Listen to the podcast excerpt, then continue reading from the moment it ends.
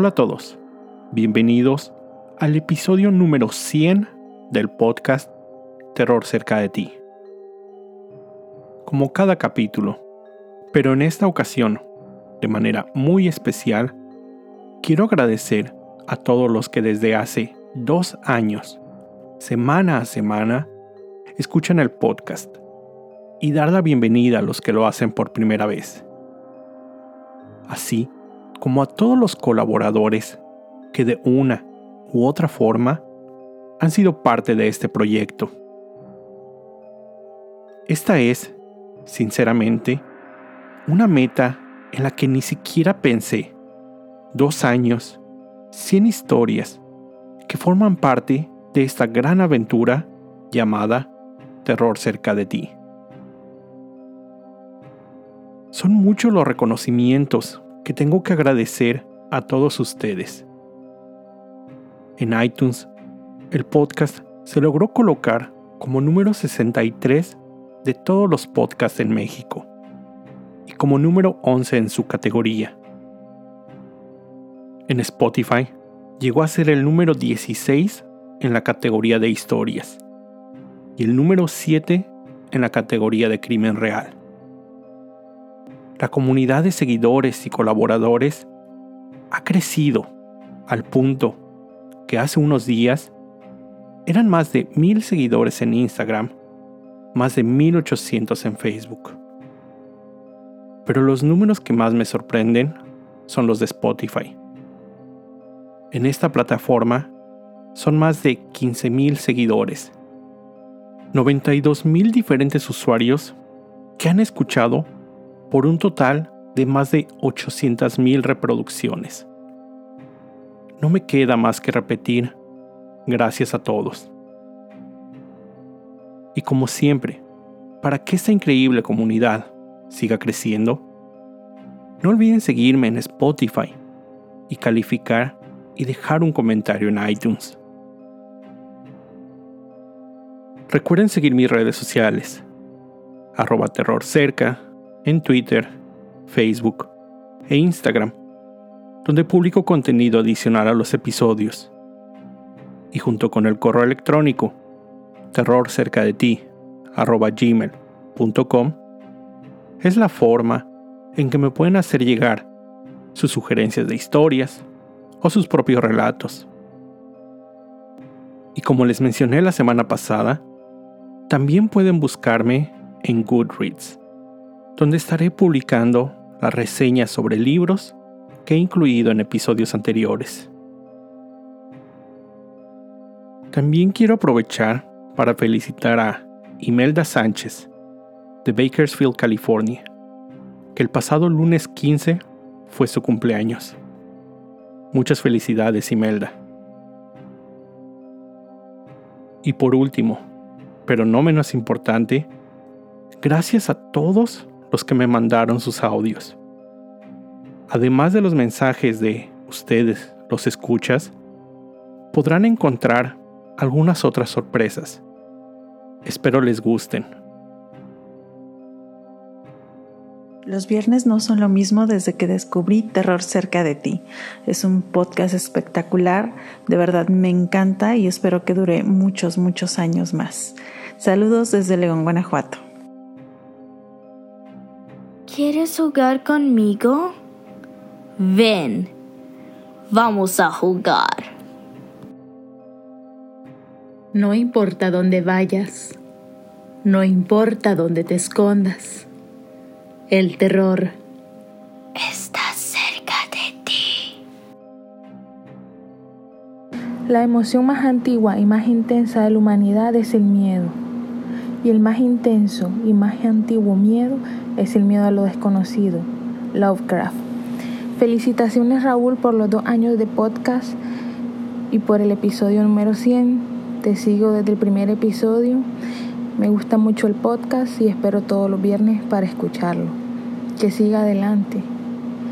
Mi nombre es Lizzie, soy nicaragüense y te saludo desde Florida. Número 100, felicidades por muchas más historias terroríficas. Terror cerca de ti, episodio 100. Hola Raúl, quisiera comentarte que me fascina tu podcast, cada viernes lo escucho sin falta y siempre estoy esperando el nuevo episodio. Te quería preguntar cómo fue que surgió esta idea de hacer un podcast sobre este género y cómo fue que nació en ti el gusto por el terror. Te mando un gran saludo y un gran abrazo desde Guadalajara, Jalisco, de parte de Manuel Sandoval. Cuando el miedo se convierte en terror, hay una historia que contar. Muy buenos días, buenas tardes, buenas noches. Aquí la Malinche, esta mexicana desde España, les manda un caluroso apapacho para todos los seguidores y oyentes de Terror cerca de ti. Muchas felicidades por este aniversario, que sean más y más y más capítulos en los que puedan seguir compartiendo. Apapachos enormes, hasta pronto.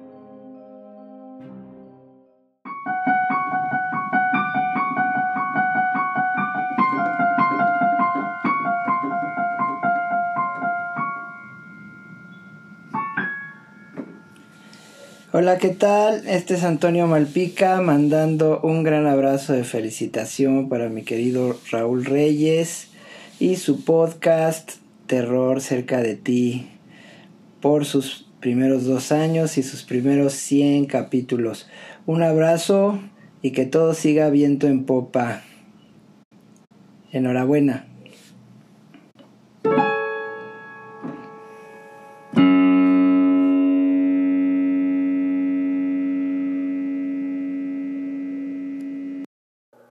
¿Qué tal? Mi nombre es Leonardo Ferrera. Soy periodista en radio y televisión y me da un gusto enorme, muy grande, que este podcast Terror cerca de ti ya tenga dos años y cumpla 100 capítulos. En verdad que decir dos años y 100 capítulos eh, puede sonar fácil, pero no lo es, porque se requiere primero de una gran pasión para hacer lo que a uno le gusta. Y en este caso, Raúl, te felicito porque haces muy bien tu podcast, podcast Terror cerca de ti. Y bueno, como periodista curioso, me gusta investigar sobre diferentes temáticas. Y ahora, esta temática tiene, que tiene que ver con terror, pues yo recuerdo de niño que me daba mucho miedo la llorona. Pero aún así, aunque me daba miedo la llorona, deseaba que mi madre me volviera a contar por enésima vez la historia de la llorona.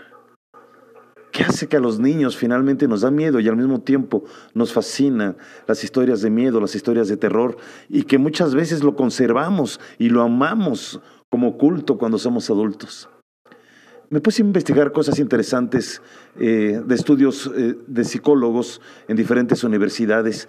Y bueno, pues el miedo es una de las emociones más antiguas y poderosas de la humanidad.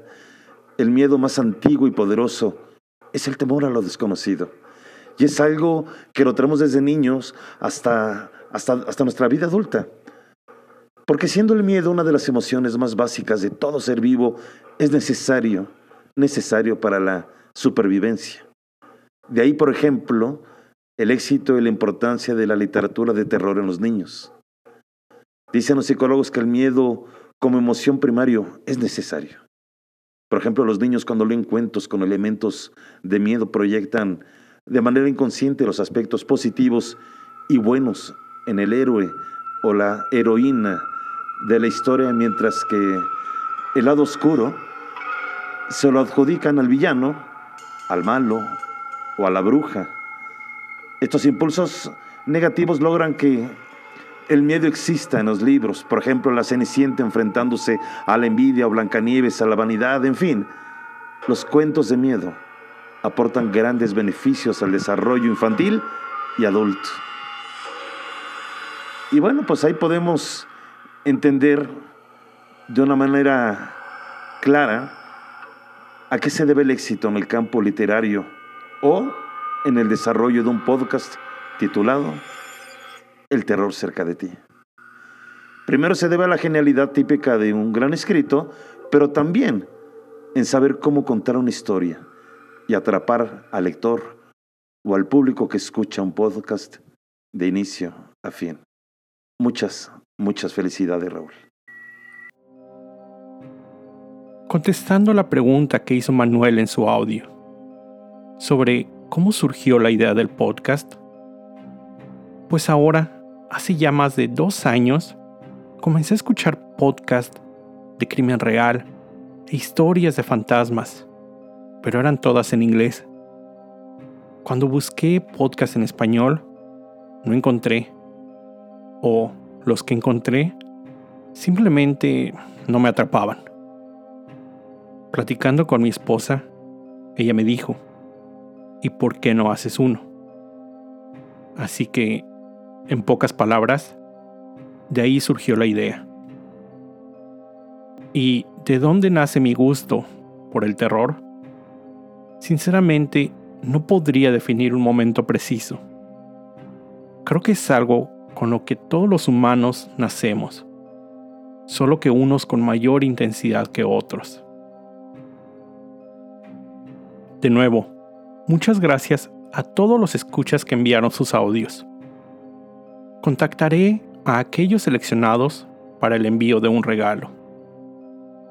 Y gracias especiales a los colaboradores que también se tomaron el tiempo para grabar su audio. Gracias, Leonardo Ferrera, del programa Big Bang Radio, en Reactor 105.7 FM, en la Ciudad de México. A Margarita Arroche, cantante mejor conocida como La Malinche. Y a Toño Malpica, escritor mexicano, autor de la saga El libro de los héroes. Muchas gracias a todos. Y bueno, cuando estaba seleccionando la historia de esta semana, pensé, ¿qué mejor tema que regresar al inicio? Hace dos años les conté el caso de Elisa Lam, la joven canadiense que desapareció misteriosamente en un hotel de la ciudad de Los Ángeles. Si aún no han escuchado esa historia, regresen al episodio 1. Así que, en honor a ese episodio, esta semana les voy a contar sobre los muchos misterios alrededor del hotel donde ese caso sucedió. Conocido como la Torre del Terror, literal, en honor a la atracción de Disneylandia, el Hotel Cecil. Hace casi 100 años, en la década de 1920, tres hoteleros encargaron a Lloyd Lester Smith el diseño de un hotel que costaría 1.5 millones de dólares. Después de tres años de construcción, el Hotel Cecil abrió sus puertas en 1927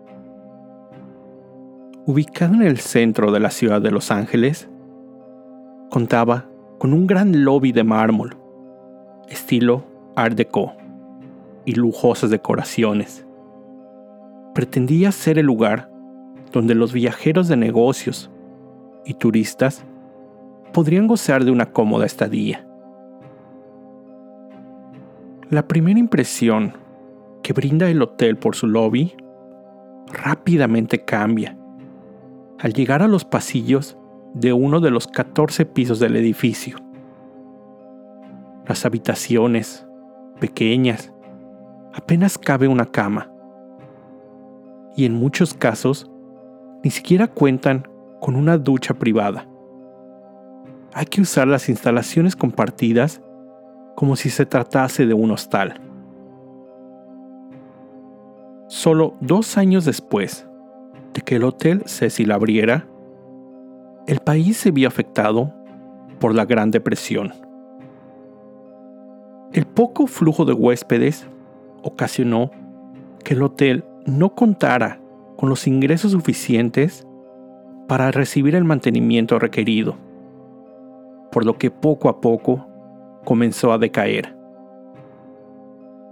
También, el área alrededor del hotel se vio afectada. Rápidamente, sus alrededores fueron conocidos con el término en inglés Skid Row, que podría traducirse como barrio bajo o barrio pobre. Esto significó que miles de personas sin hogar, gente de bajos recursos, drogadictos, prostitutas, gente con alguna enfermedad mental, hasta expresidiarios recién liberados. Es decir, todos los considerados como marginados sociales encontraron un refugio en las calles aledañas. Por esto que mencioné, el crimen rápidamente azotó la zona alrededor del hotel. Y, al igual que el inmueble, el vecindario comenzó a decaer. El hotel se convirtió en el destino perfecto para la gente sin fe en el futuro, lo que atrajo a personas con ciertas tendencias o problemáticas. Son muchas las historias de asesinatos, suicidios y misterios que se cuentan sucedieron en el hotel. A continuación, solo un pequeño ejemplo. En marzo de 1937, el marinero M.W. Madison y su pareja, Grace E. Magro, se registraron en el hotel. Parecían ser una pareja feliz. Pero esa noche, Grace saltó desde la ventana de su habitación. En su caída, se enredó entre los cables telefónicos a pocos metros del concreto. Fue rescatada aún con vida, pero falleció en el hospital a causa de las heridas sufridas en su caída. Su novio aseguró haberse encontrado dormido durante el incidente y declaró que Grace no había mostrado ninguna tendencia al suicidio o tener alguna razón para hacerlo. No se pudo determinar si se cometió un crimen y la muerte de Grace fue registrada simplemente como suicidio.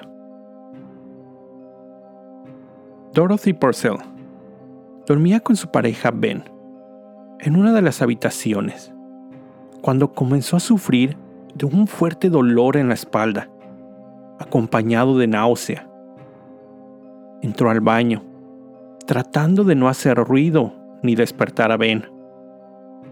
Tomó un poco de agua, pero esto no le ayudó. No sabía qué le estaba pasando. El dolor continuaba. Era el peor dolor que había sentido hasta ese momento en su vida. Después de un dolor aún más fuerte, una sensación indescriptible para ella. Sin saber qué estaba pasando, sintió que algo salía de su cuerpo. Dorothy había dado a luz sin siquiera saber que se encontraba embarazada. Si eso fue una sorpresa para ella, no quería ni imaginarse el enojo de Ben al enterarse. Tomó al bebé. Pensó en salir del hotel e ir con su familia. Pero, ¿qué pensarían todos de ella? Abrió la ventana, se asomó. Una terrible idea cruzó por su mente. No, no sería capaz. ¿O sí? ¿Qué otra opción tenía? Al día siguiente, Dorothy y Ben, su amante, salieron del hotel. Hicieron su checkout como si nada hubiera pasado. Era el mes de septiembre de 1944. El cadáver de John Doe, número 31, como fue identificado el bebé, ya que no tenía nombre, fue encontrado. Las autoridades pudieron rastrear el cadáver hasta la habitación de la pareja. Al ser cuestionada, Dorothy declaró que el bebé había nacido muerto. Ella fue acusada de asesinato y evaluada por psiquiatras. Pero Solo unos meses después, ella fue absuelta de los cargos por razón de demencia. 1947 Elizabeth Short no era huésped del hotel, pero se cree que en enero de ese año se encontraba en el bar del hotel, tomando algunos tragos. Solo unos días después, su cadáver fue encontrado.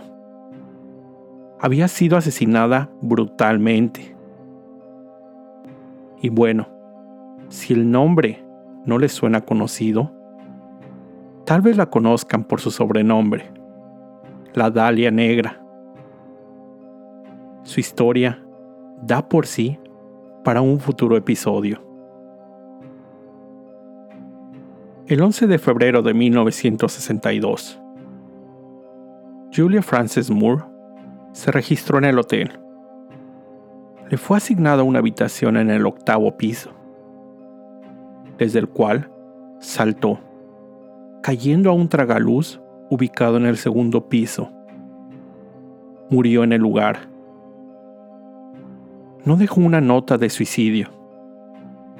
Y, aunque como les había dicho, la mayoría de la gente que se hospedaba en el hotel era de bajos recursos, en su habitación encontraron un estado de cuenta bancario en el cual se reflejaba una cifra de 1.800 dólares, que en esa época era bastante considerable. El 12 de octubre de ese mismo año, Pauline Otton se registró en el hotel con su esposo. La pareja venía arrastrando ciertos problemas maritales, por lo que pensaron que su escape al Hotel Cecil sería como una aventura y ayudaría en su relación.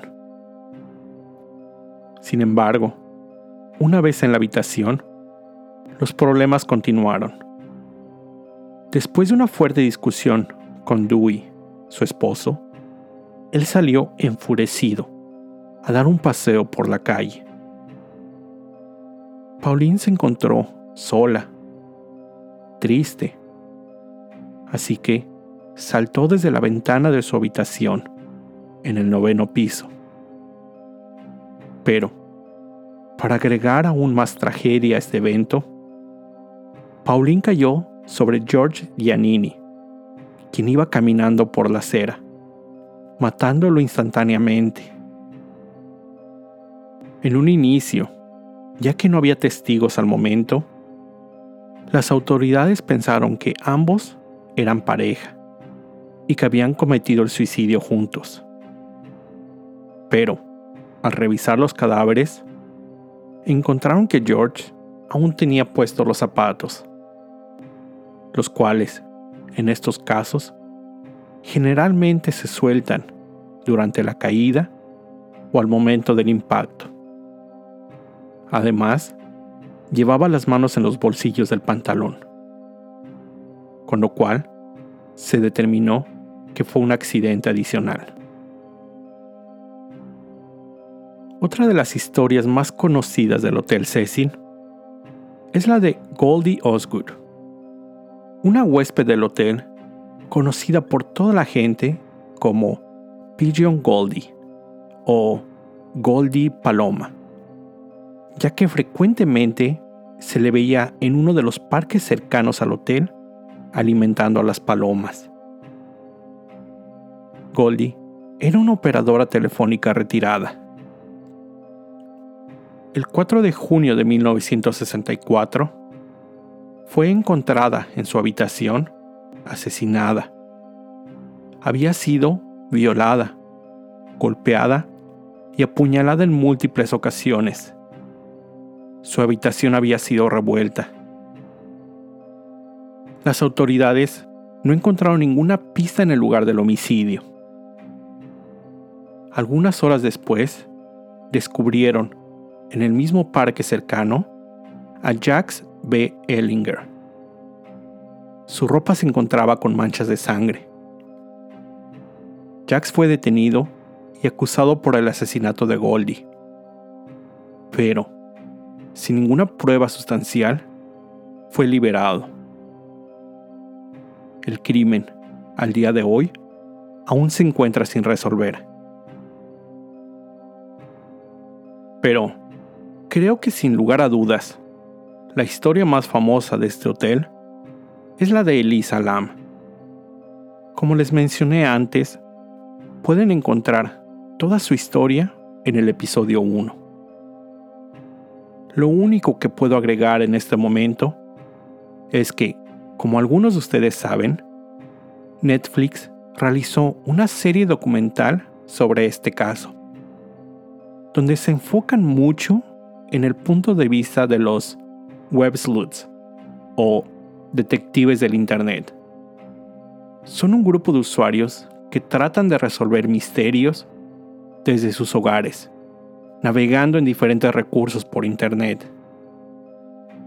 Lo que, en mi opinión, este documental no hizo tan bien fue darle mucho peso a estos usuarios, con sus teorías descabelladas que en algún momento entorpecieron la investigación de las autoridades. Pero dejo esto a su criterio. Vean el documental y díganme qué les pareció. Y bueno, no puedo hablar del Hotel Cecil sin mencionar a dos de sus posiblemente más infames huéspedes.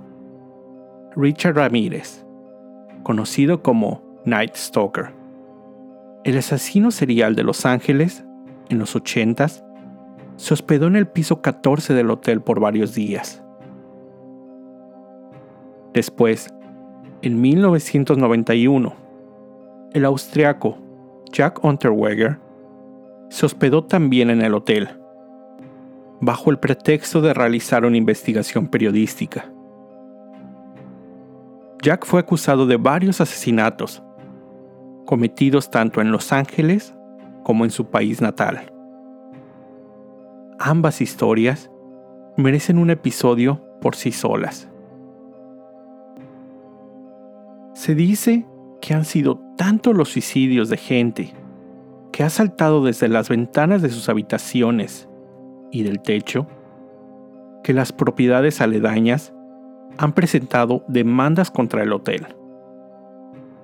Son por lo menos 16 las muertes por causas no naturales registradas oficialmente en el edificio. La persona que fungió como gerente del hotel del 2007 al 2017, quien vivió el caso de Elisa Lam, comenta que diario eran realizadas de una a tres llamadas de emergencia al 911 para el continuo soporte de la policía.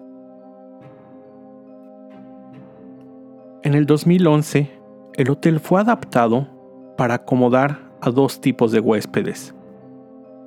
El lobby principal fue separado, dejando que una parte funcionara como el ya conocido Hotel Cecil, encargado de dar hospedaje a gente por plazos largos. Esto debido a que la ley establecía que el inmueble tenía que funcionar como tal, ocupando solo algunos pisos para ese fin. El resto del edificio fue renombrado como Stay on Main, más enfocado a turistas, jóvenes y siguiendo el modelo de un hostal. Algunas habitaciones compartidas, otras individuales. Pero baños, regaderas y demás instalaciones y servicios compartidos. En el 2014, el hotel fue vendido a una compañía hotelera de Nueva York. Siguió operando de manera normal por tres años pero en el 2017 fue cerrado para llevar a cabo una renovación total. Existen rumores que este 2021 volvería a abrir sus puertas, pero sin una fecha confirmada. También, en ese 2017, la ciudad de Los Ángeles nombró al Hotel Cecil como un inmueble histórico. La fama del hotel ha sido llevada a libros, series, documentales y películas. Por ejemplo, la quinta temporada de la serie American Horror Story, que se llamó Hotel, fue ligeramente basada en el Hotel Cecil. Este lugar también sirvió como inspiración para la película de 1991 de los hermanos Cohen, Barton Fink. Incluso, algunos videos musicales han usado el edificio en el fondo de algunas de sus canciones, como Where the Streets Have No Name de U2 y The Rock Show de Blink 182. Existen diferentes teorías del por qué tantos accidentes, crímenes y suicidios han sucedido en ese lugar. Hay quienes dicen que el hotel se encuentra embrujado, lleno de una energía negativa, que es lo que causa esos incidentes. La otra, y posiblemente más probable, es que, debido al lugar en que se ubica, gente en condiciones extremas se hospeda ahí, con tendencias criminales o un pasado tortuoso. Lo que sí es seguro es que el edificio pareciera atraer este tipo de eventos, a tal grado que un asesino serial lo puede llamar hogar. Con esto llego al final de este episodio. Como siempre, te recuerdo estar alerta de todo lo que pasa a tu alrededor, ya que el terror está donde menos te lo esperas. El terror está cerca de ti. Cuando el miedo se convierte en terror, hay una historia que contar.